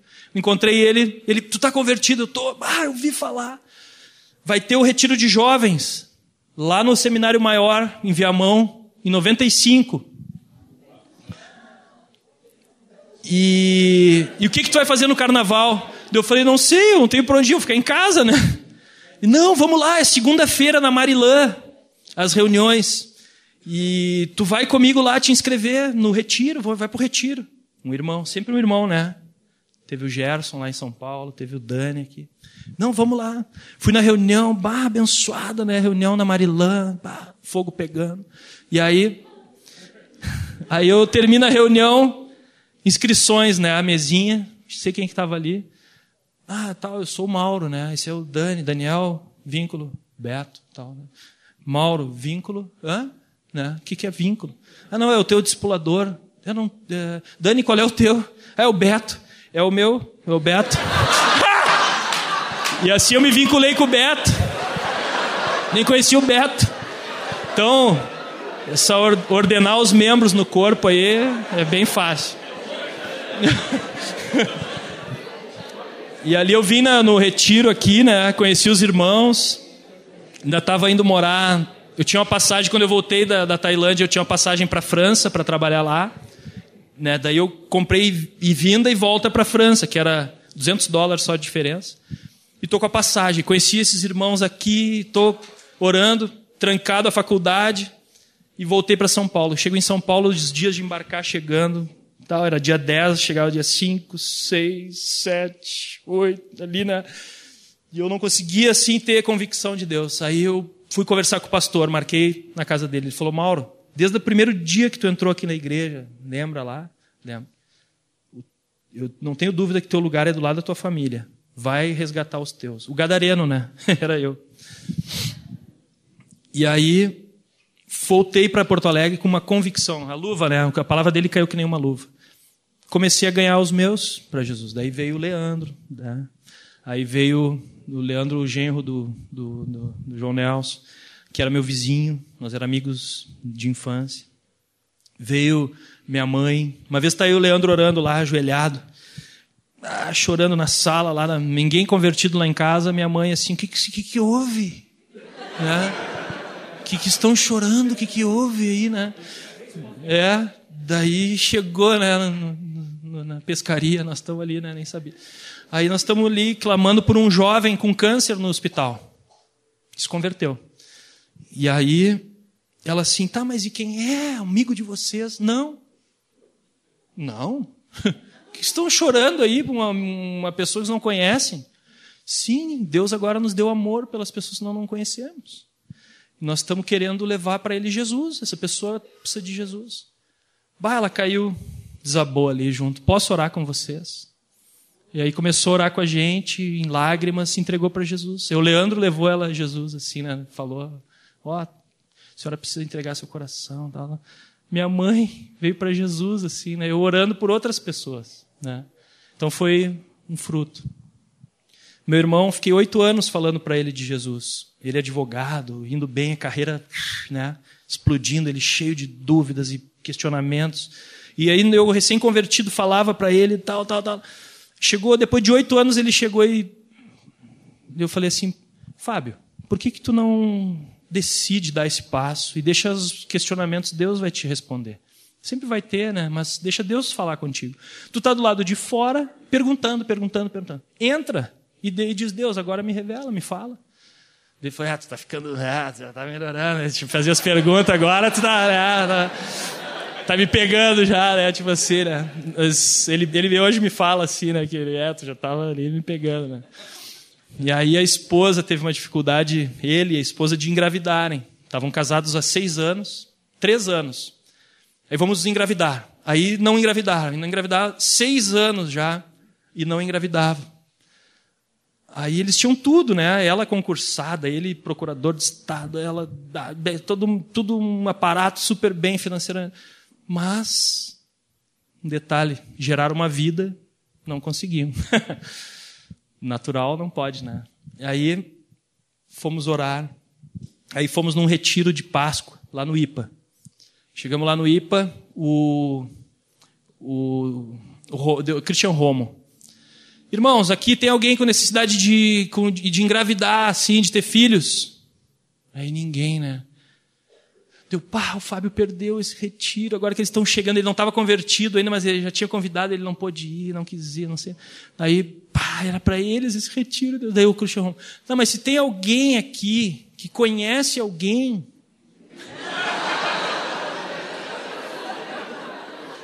que tenha dificuldade de engravidar, vem aqui à frente. E ele falou isso na sequência. E aí eu e a Sara se olhamos, vamos. Fomos lá, Estamos falando de Jesus, estamos nesse contatão assim, falando sobre essas coisas com ele. Aí chega lá, Cristian Romo ora, a gente ora juntos, pastores, Moisés, palavra profética, pá, os irmãos, né, tudo. Aí, pá, fomos, né, orando por eles, falando de Jesus. Se converteram ao Senhor, se decidiram ela e ele. E aí, na próxima Páscoa, no IPA, a Sara e a Ana grávidas. No mesmo dia. Engravidaram no mesmo dia. Elas ficaram grávidas, as médicas tinham uma diferença de um dia de, de concepção. E na outra Páscoa, as duas.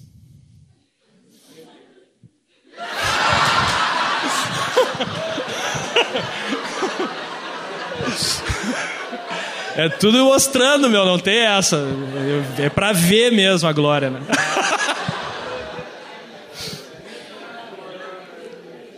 E aí foram essas aventuras assim. Meu irmão minha irmã também se decidiram por Jesus, ainda não permaneceram, mas né, estão nesse processo. Aí veio o Alexandre da Pita, né, veio para Jesus, teve essas experiências com Samir chegando na congregação, nós amando, né, Marcelão acolhendo. Esse grupo, né, quando nós chegamos lá tinha Jetro, tinha, né, o André já estava, Davi, Rubinho, né? Chegamos na congregação aqui, né? Nós vindo com esse histórico do mundo, assim, os irmãos, né? Já ali no reino e tal. Então foi uma mistura. Tínhamos o rap, né? Fazíamos evangelismo de rap. Estávamos ali, íamos em várias cidades, junto orando juntos, Deus derramando, né? Nós tivemos essas experiências com o Senhor. Me lembro uma vez que nós estávamos orando e começou, nós fomos para pra praia e começou a chover, uma chuvarada. Ah, não vamos poder apresentar o rap na rua, né? Aí fizemos um círculo assim, orando. João Nelson e Cirlei sempre estavam juntos. O papo e a mami, né? E aí nós orando ali, olha a experiência, olha a experiência. Chovia nas nossas costas e no meio não chovia. Nós se olhando e chorando e clamando e olhando. Não sei se vocês lembram dessa situação. Eu, para mim, assim, foi algo tremendo a resposta de Deus. Deus abriu, né, para a gente falar de Jesus naqueles dias. Então tinha várias experiências lá. E nesse coração, assim, servindo ao Senhor nas ruas, me lembro que a gente ia, tinha os grupos de sopão, né, grupos de, de chocolate quente e, pão com geleia pro, pro, nas ruas. A gente ficou cinco anos fazendo isso na, no centro de Porto Alegre servindo ao Senhor, manifestações de cura, né? Todos os irmãos, bah, o cara estava lá todo, blá, blá, foi curado, vá. Nós orava assim, o cara tá ali todo levantar assim, e o cara dizia assim, vários diziam assim, não é o pão e o cobertor que vocês trouxeram, é a gente sentir que tem alguém pensando em nós. E é esse chegar, chegou alguém, nós estamos na margem, e alguém se interessou em nós. Isso equivale o que os caras falavam. Assim, isso é, é maravilhoso, né? Então a gente ficava assim, Deus, como é que a gente vai dar continuidade? A gente fazia documento das pessoas, levava isso, mandava, pagava o ônibus para ir para casa, voltar. E sempre aquele coração de servir ao Senhor. Ali em casa, né, depois casamos, né, nos conhecemos aqui na chácara, assim, a, a decisão que a Sara me pediu, assim, namoro foi aqui, né? Foi aquele, aquele choque assim, né? Me deu um baque assim, mas eu topei, né? e aí ela, né? Nós aqui orando e querendo dispondo nossas vidas para o Senhor, nos casamos né, em 2001. Vários irmãos nesse contexto casaram nessa época. E depois dali, alguns irmãos começamos a ganhar desses colegas para Jesus, contatos para Jesus. Veio um amigo da praia, surfista também. Eu e o Dani fomos para Florianópolis surfar, levamos um contatão meu da praia. Aí se converteu no, no ID, né? Indo para a praia. E aí, aí chegou lá, decidiu por ele. Olha, olha, olha viagem, o Marco, Marco da Vanessa lá de, de, de Floripa. O pai dele era juiz tal. Ele, bah, cara, minha vida sempre foi tudo certinho, sempre procurei fazer tudo certinho e tal, tal. Bah, esse cara aí, meu testemunho não vai impactar, né? Eu vou dizer, eu fui malucão, fui doidão, drogado e tal. E o cara, ah, não fiz nada disso. Né? Não impactava assim, né? Daí ele falou, bah, o meu alvo, assim, na minha vida é ser perfeito, cara. Deu, ah, e aí? Aí falei, né? Perfeito é só Jesus. Se tu ficar do lado dele, tu vai ver quanta coisa tem para tu mudar. Né? Tu vai precisar de. Aí o Dani também chegando com palavra. Chegou lá em Floripa, convertido. Seis horas de viagem, decidido. Está firme até hoje, servindo ao Senhor em Floripa ali com a Vanessa. Né? A, a, a, namorada, na época, ajustaram a vida, esperaram no Senhor, casaram. Estão firmes servindo ao Senhor com dois filhinhos hoje, em Floripa. Né? Um colega meu de também da praia, dois verões falando de Jesus para ele, surfando com ele, andando com ele, ele indo lá em casa falando de Jesus. Chegou no último dia dele ir embora da. Ele estava morando no Mato Grosso. Ele falou: Mauro, eu preciso ser batizado. Tron me batiza. Eu falei, bah, mas quando é que tu vai embora? Já era de noite. Ah, vou amanhã de manhã. Eu falei, então vamos surfar bem cedinho. Né? Vamos, vamos pra praia lá eu te batizo, né? Aí fomos cedinho, ele ia sair umas oito e meia, assim, nove horas, que era sete, fomos cedinho pra praia, os dois com as pranchas. Fui lá, entramos até o banco de areia. Né? Quer mesmo Jesus? Quero. Batizei o cara, fomos surfar. Deu altas ondas aquele dia. tu olhava assim, ó. Não parecia que tinha onda, sabe aquele dia tu olha assim, não parece não tem onda. Chegamos lá, meu, pá, Deus mandou, né? Mas firme até hoje. Firme até hoje. Está casando esse ano. Ele está numa igreja em, em, Florianópolis. Ele foi de, do Mato Grosso, foi morar em Florianópolis. Passei no verão com ele agora. Isso já faz mais tempo. Ele está firme no Senhor.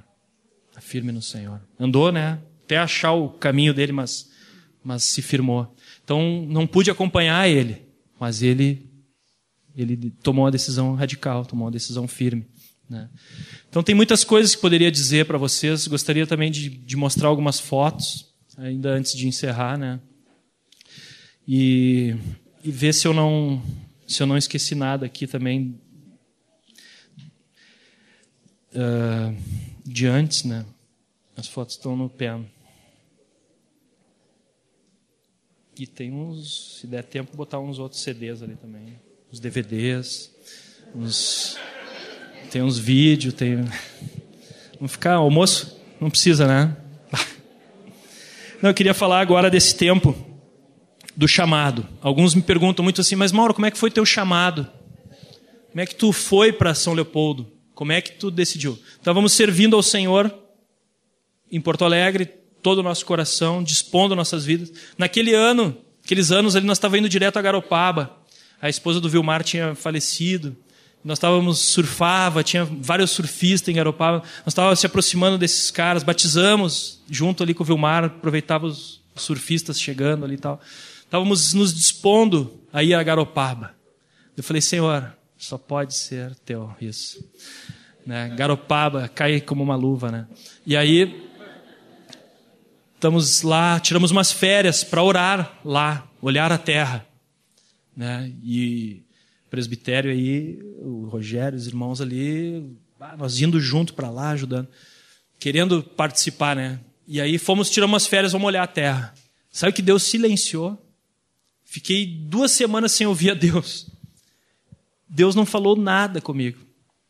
Falava com a Sara, falou contigo, nada, nem comigo. Está um silêncio de Deus. Deus, na hora de ir embora, assim, eu fui orar, Deus, mas nós estamos dispondo nosso coração para Garopaba. Deus falou assim: aqui tu seria útil, mas não fundamental. Aqui tu seria, digamos, né, útil. Eu poderia te usar aqui, mas não é o que eu tenho, não é, o, não é onde eu, tu é necessário, onde eu quero te colocar. Né? Porque Deus, de alguma forma, Ele nos coloca em situações e lugares, no trabalho de cada um, no local, onde é nós para estar tá ali, não adianta. Né? É uma situação, Deus sabe por quê, Ele tem um plano. Então nós temos que estar tá com o nosso coração servindo a Ele diariamente.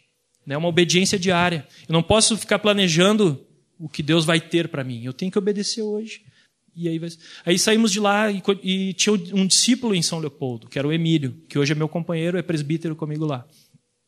Então, nós começamos a estar com ele lá, servir ele lá tal. E nesse meio tempo começou a se decidir uma família, né? os irmãos daqui de Porto Alegre, Robson a Karina, os irmãos estavam ganhando a família que hoje é a esposa do Emílio, que é a irmã, a, a Camila, tá, está aí também. Então essa começou nessa casa, um grupo. Os irmãos jovens daqui iam muito a São Leopoldo no início. Tem as fotos do início, assim, 2004. Vários jovens indo lá, voltando. Sempre houve isso, né? Momentos a gente estava ali em São Leopoldo precisando, os irmãos daqui sempre indo lá, né, os jovens indo nos fortalecer lá. Nós fizemos, né, depois desse tempo, Deus foi confirmando. Eu sou jornalista, trabalhei muitos anos na RBS, ali no, no canal Rural, com, com um programa de televisão. E aí, quando eu fui morar em São Leopoldo, ainda fiquei dois anos trabalhando ali, na RBS. E vinha todos os dias a Porto Alegre. Né? E antes disso, queria dizer como foi esse chamado. Deus pegou e ficou um mês falando comigo: a quem enviarei? Quando havia essa necessidade, esses grupos se formando em, em, São Leopoldo, Deus falou no meu coração: a quem enviarei? Quem há de ir por mim? E quando eu lia Isaías, eu olhava assim, eu via: Isaías prontamente já diz: Eis-me aqui, envia-me a mim. Só que eu fiquei um mês ouvindo assim aquele: a quem enviarei? Quem enviarei? E eu, eu entendia que Deus, Deus é Deus, Ele é o Senhor. Se Ele dissesse assim, pega aqui, vai daqui, vai para lá, eu tinha que ir. Mas Deus não fez assim. Eu creio que Ele não faz assim. Ele começou a colocar de novo aquele necessidade do, do meu lado e começou a me mostrar. Oh, quem enviarei, né? quem enviarei? Quem? Eu, quem, Senhor, né? Pois é, tem tantas vidas, tanta necessidade lá. Aquela cidade é a mais violenta do estado na época. Mortes, hoje até hoje, né? Tem muita morte, morte. E Deus vem mudando essa história. E aí eu entendi que eu tinha que dar aquela resposta, né, ao Senhor. Deus colocou no meu coração um clamor dele por aquele lugar. E aí nós não vamos para lugar nenhum se nós não chorarmos pelas pessoas daquele lugar. Nós temos que ver a necessidade. Nós temos que ver o, né, o, o homem caído, a mulher perdida, a família destruída. Quando chegamos, veio cada situação que eu nem ousava pensar que existia para a gente tratar quando nós fomos para lá. Situações que nem dá para contar, nem vou expor assim, situações que, que nós poderíamos, assim, em particular, falar. que nós passamos até hoje, nesses sete anos. Que até contando para os irmãos aqui outro dia, né, ali, ontem de tarde, mas foi em sete anos, foi muita coisa. Né? Famílias onde a, a, filha prostituta sustentava a casa dos pais. Né? E aí tu fazia assim, não, mas o que, que vocês têm? Não, tudo foi daí. O dinheiro que nós, tudo que nós construímos, uma boa casa, bons carros, tudo foi a minha filha, que ela, ela é prostituta, né? Aí tu vai tratar como? Então vocês querem, ele já vindo nos grupos de oração, já, é, vocês têm que largar tudo. vocês têm que pegar tudo isso aí não é de vocês. Isso aí tudo o diabo deu para vocês. Você tem que pegar a filha, tem que mudar toda essa história. Tudo. Então, por algum tempo, eles andaram conosco, depois não permaneceram. A mulher se, se endemoniada. Mas situações assim que eu posso contar mais distantes, né? E o que vimos assim nesses anos, né? Que vale a pena né, a gente dar a nossa vida por uma vida. E queria botar umas fotinhos aí para a gente colocar. E depois de dois anos ainda eu eu larguei o trabalho lá. Cheguei em casa, falei para Sara. Fazia seis meses que eu estava. Todas essas aí. É, vamos botando, né? Eles, quando eles começarem a levantar e embora. Estourou, né? Não, bota aí, bota aí. Vou só falar rapidinho aqui então. Está estourando o meu tempo. E eu queria dizer que vale a pena. Vale a pena dar as nossas vidas. Vale a pena. Aí é o casamento da Betina, que foi uma irmã que serviu conosco muitos anos. Vai passando, vai passando. Aí é, alguns irmãos lá de São Leopoldo, quando teve o casamento aqui na chácara da Betina. Betina esteve conosco. Aí a minha casa, uns grupos lá em casa, uns irmãos. O Otcar ministrando, acho que era arrependimento de obras mortas. Vai passando, vai passando. Aí nós indo para um, um evento juntos no ônibus. Mostrar algumas coisas assim para vocês, os irmãos, irmãs. Aqui é a Amanda Polic. Vocês conhecem a, a Desirê, que é esposa do mim. Aí nós na, na chácara, também fazendo evangelismo. Evangelismo lá no. Lá no...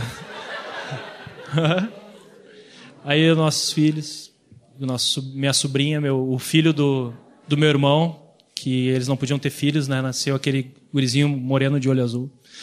E aqui o Rogério num retiro de casais conosco, eu sou aquele barbudo lá. Aí uns grupo de jovens, ministrações também. Uh, o Moacir ministrando conosco finanças. Aí o Paulo e o Emílio. O Emílio, esse japonês, meu companheiro. É aquele discípulo, né? Aí uma família que veio para Jesus. Hã? Ah, legal, legal. E aí a minha cozinha, com as irmãs lá, tocando ficha. A Iracema está desde o início conosco. O Josemar, que é um dos diáconos também do lado do Emílio. O outro irmão dele, que hoje está em Araraquara, já está lá servindo ao Senhor. O Lucas apavorado ali na foto. Hoje está dormindo, ainda bem. Nós lá em casa, buscando o Senhor. Sempre diante da palavra. Eu amo a palavra do Senhor. Desde que eu me converti, cada vez mais busco né, a palavra. Aí lá na, em Lajeado, na casa dos meus sogros lá. Esse é meu quadro de oração. Eu tenho um quadro que eu oro com o nome de todos os discípulos, os afastados, as crianças. E é um tempo que eu gasto assim diante do Senhor com cada nome, cada pessoa, cada necessidade. E é uma dedicação assim de ser o intercessor. Deus me falou que Jesus, ele é o nosso sumo sacerdote intercedendo diante do Pai. Então, nós levamos as pessoas ao Pai, né? O sumo sacerdote leva, o sacerdote leva as pessoas ao Pai. E o apóstolo traz né, o Pai para as pessoas, traz Jesus para as pessoas. Então, nós somos apóstolos e sumos sacerdotes né, de Deus. Eu, umas irmãs, a Iracema, a Cris também. Aí lá em casa, um grupo com, com a, os irmãos. Ah, ilustrar. Esse é o Heitor, é um dos diáconos, também casado com a Fernanda, que era aqui de, São, aqui de Porto Alegre. Eu, para encerrar, poderia mostrar uma outra coisa também. Se desse. é, eu estou tentando botar São, São Paulo dentro de São Leopoldo aqui, né? Ficaram muitas coisas para trás aí do que eu tinha que falar. Mas o Jonel está lembrando desses detalhes do chamado que eu estava falando aqui, né? E quando Deus né, falou comigo assim, né, falou de, de estarmos servindo ao Senhor. Então, né, fomos diante do Senhor, começamos a, a dispor as nossas vidas, né? E, e a Sara, ela não estava entendendo esse essa direção assim da gente ir morar em São Leopoldo, né? E Deus falou comigo, né, uma palavra. E aí depois colocou no coração dela, né, a cidade que eu vos enviarei, a paz que estiver nessa cidade, na paz da cidade vós tereis paz, né? E confirmou no coração dela. E a gente procurou um lugar, vendemos nosso apartamento aqui. Foi tudo muito rápido. E aí logo assim achamos uma casa, compramos a casa, vendemos em dinheiro nosso apartamento aqui, deu quase para comprar a casa lá, nossos pais nos ajudaram.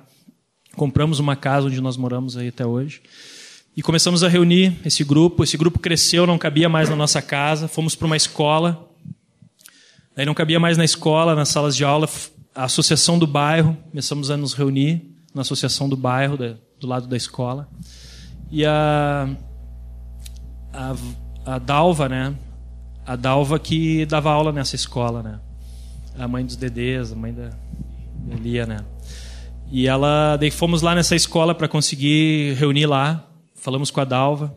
Aí quando eles falaram assim, uma coisa que marcou, né, até a igreja assim, foi nessa escola eles disseram assim: oh, vocês são amigos da Dalva, da igreja da Dalva?" É. Então tá aqui as chaves. Ó, vocês podem usar como vocês precisarem aí a, a escola, toda ela, né? E na época nem tinha uma quadra de esportes. Depois, nesse meio tempo, a gente começou a reunir e construir uma quadra de esportes. Então, a gente reúne os jovens ali. A gente fez vários eventos. Né, de, no Dia das Crianças, a gente fazia dava 300 pessoas, 200 e poucas pessoas na, no, no, dia dos, das crianças. Os jovens de Porto Alegre vinham fazer teatro lá. Né? Muitas pessoas se decidiram por Jesus. O ano passado nós fizemos uma tenda evangelística. Era o momento assim, né, de ganhar. Foram 21 pessoas batizadas o ano passado. Né? Não só pela tenda, mas eram os contatos de cada um que estava vindo. E ali foi um momento assim, né, de Deus. Então Deus tem trazido né, esse essas vidas, os grupos, né? Somos hoje quase né, 80 e poucas pessoas batizadas, vinculadas, e mais as crianças, mais os que estão chegando. Então tem um, tem um trabalho ali sendo feito cada pessoa, né? E nesses sete anos, né, Deus mostra assim que, que nós precisamos. O, o nosso chamado ele, ele surge do tempo que nós dispomos com Deus, né? no tempo que nós estamos servindo a Ele e buscando a Ele. Ele nos mostra para onde gente, ele quer nos, nos, nos usar, né? Então eu estou já falando aqui um monte de coisa, né? E queria que vocês pegassem tudo isso, né? A gente quando vai se preparar assim para ministrar para vocês, vem muitas coisas, vem muita muita coisa, muita carga em nosso coração. E nem sempre a gente consegue transmitir aquilo que realmente era de repente, né, tudo que era para ser dito ou outras coisas, mas eu creio que o que foi falado, Deus vai usar aí para vocês poderem dispor as suas vidas ao Senhor, né? E que vocês possam dizer, né, para o Senhor.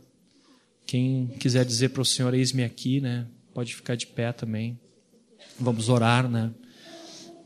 E ainda se der tempo, pessoal, não querendo atrasar os irmãos assim, né, no, do almoço, nada, mas Vou passar um videozinho aqui de uma retrospectiva do, de 2010 para ter uma noção assim um pouco do que é a igreja lá em São Leopoldo. E aí quem quiser ainda colocar a sua vida diante do Senhor, podemos fechar os nossos olhos e ter um minuto com Jesus, dizendo para Ele aquilo que, que nós dissemos lá no Salmo 16, né? Que que Ele é o nosso Senhor, né, que nós dispomos nossas vidas para Ele e que, que a presença dEle né, esteja conosco para nos guiar em todas as nossas decisões. Queria ainda ler aquele versículo para concluir. Tá ok? Uhum. E diz assim: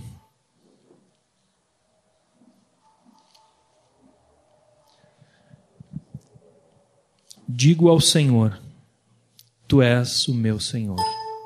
Outro bem não possuo, senão a ti somente. Podemos dizer isso de todo o coração.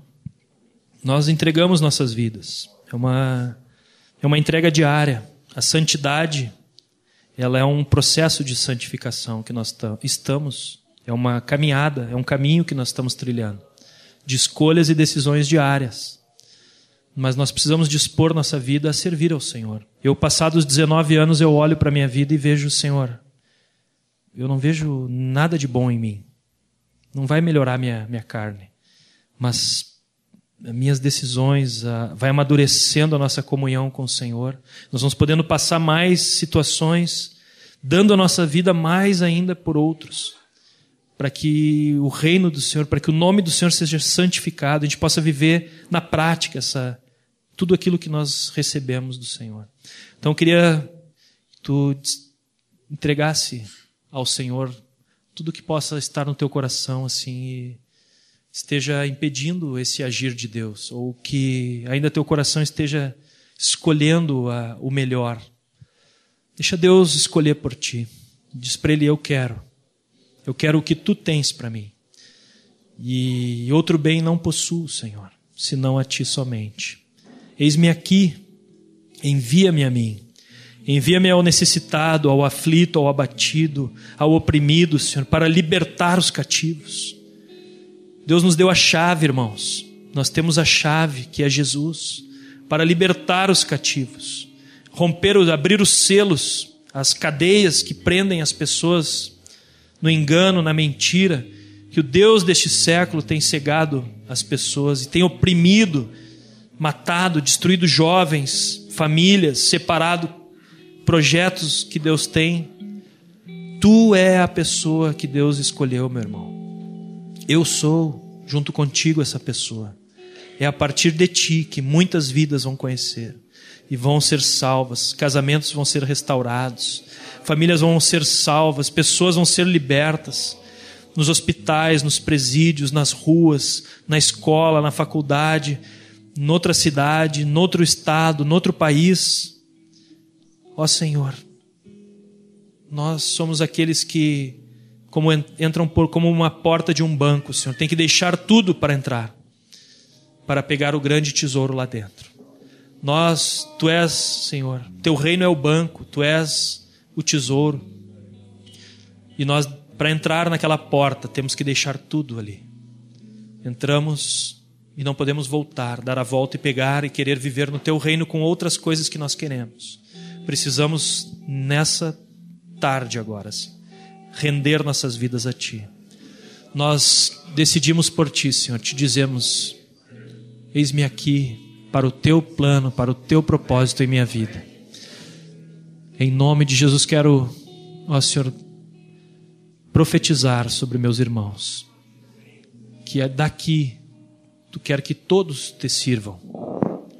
Aonde tu tens chamado eles e eles obedeçam dia a dia para saber aonde eles vão ser enviados por ti. Dispõe o teu coração, meu irmão. Dispõe agora teu coração, dizer: Senhor, eu quero experimentar, eu quero praticar, eu quero viver, minha vida ser cheia do teu Espírito Santo, do teu poder para transformar a minha geração. Eis-me aqui, Senhor em nome de Jesus.